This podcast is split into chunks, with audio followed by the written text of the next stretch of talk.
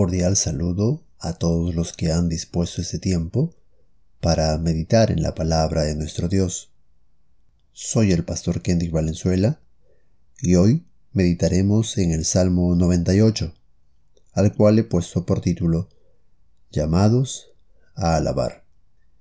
De pequeños, si éramos más de un hijo en casa, en algún momento nuestros padres nos habrán hecho un llamado para llevar a cabo alguna tarea en casa, o fuera de casa tal vez. Llamaban a un hermano y le decían qué es lo que tenía que hacer. Luego llamaban a otro y le decían también lo que iba a hacer y luego nos llevaban a nosotros y también nos indicaban lo que habíamos de hacer. O quizá a todos. Y se nos decía qué haríamos todos. Bueno, ese salmo también es un llamado del salmista a tres grupos distintos, podríamos decirlo. Es una exhortación en general a la alabanza, pero lo hace en grupos distintos. Los primeros tres versículos son el llamado a alabar a Israel. Dice la palabra de Dios, Cantad a Jehová cántico nuevo, porque ha hecho maravillas su diestra lo ha salvado y su santo brazo. Jehová ha hecho notoria su salvación. A vista de las naciones ha descubierto su justicia. Se ha acordado de su misericordia y de su verdad para con la casa de Israel.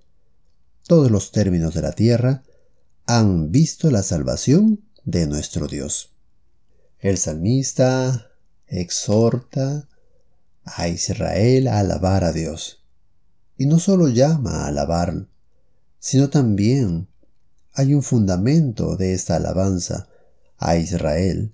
Le da motivos para alabar. Les hace recordar lo que Dios ha hecho por ellos. Le da razones a la alabanza. Habla de la salvación que han tenido. Habla de las maravillas que Dios había hecho para con ellos. Trae a memoria sus actos misericordiosos y cómo Dios salvó muchas veces a su pueblo.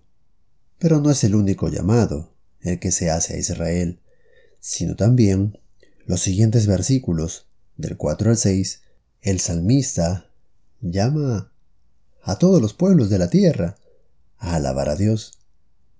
Dice la palabra de Dios, Cantad alegres a Jehová, toda la tierra, levantad la voz y aplaudid, y cantad salmos. Cantad salmos a Jehová con arpa, con arpa y voz de cántico. Aclamad con trompetas y sonidos de bocina delante del Rey Jehová. A Israel le dio motivos y razones para alabar. A todos los pueblos de la tierra les da las indicaciones de cómo deben hacerlo. Y esto, por cierto, también es una exhortación a nosotros. Levantad la voz, aplaudid. Utilicen los salmos para alabarme. Utilicen los instrumentos. Voz de cántico. Sonidos de bocina. Delante de aquel que es el Rey, Jehová. Un llamado a la alabanza. No solamente llama a su pueblo escogido, llama a todas las naciones, a todos los pueblos que también deben alabarle. Pero no queda allí la exhortación, no queda allí los llamados. Hay un tercer personaje que también recibe un llamado de alabar a Dios. Los versículos 7 al 9 nos muestra, brame el mar y su plenitud, el mundo y los que en él habitan, los ríos batan las manos, los montes todos hagan regocijo, delante de Jehová, porque vino a juzgar la tierra. Juzgará al mundo con justicia y a los pueblos con rectitud. Toda la naturaleza también debe unirse a la alabanza a nuestro Dios, a Jehová.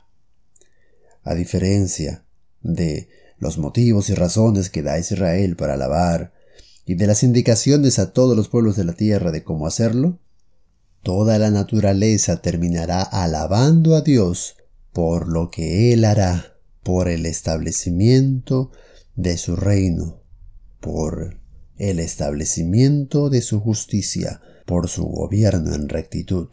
Toda la naturaleza se regocijará y alabará a nuestro Dios. Entonces, si todo Israel, todos los pueblos de la tierra, toda la naturaleza es llamado a alabar, usted también es llamado a alabar a Dios. Así que cada día alabe a Dios. Ojalá el Señor inspire a cada uno de nuestros jóvenes, hermanos, que así como en el pasado escribieron nuevas letras, nuevos cánticos, pues también los use para elevar nuevos cantos, nuevas adoraciones por las nuevas maravillas que Dios viene haciendo en nuestras vidas. Si bien es cierto, podemos recordar y siempre va a ser bueno recordar todas las grandes cosas que Dios hizo en el pasado, pues también hay un pasado más cercano que puede traer a nuestros labios un cántico nuevo. Que el Señor le bendiga y siempre cante a Jehová, Dios, Dios nuestro. Hasta la próxima.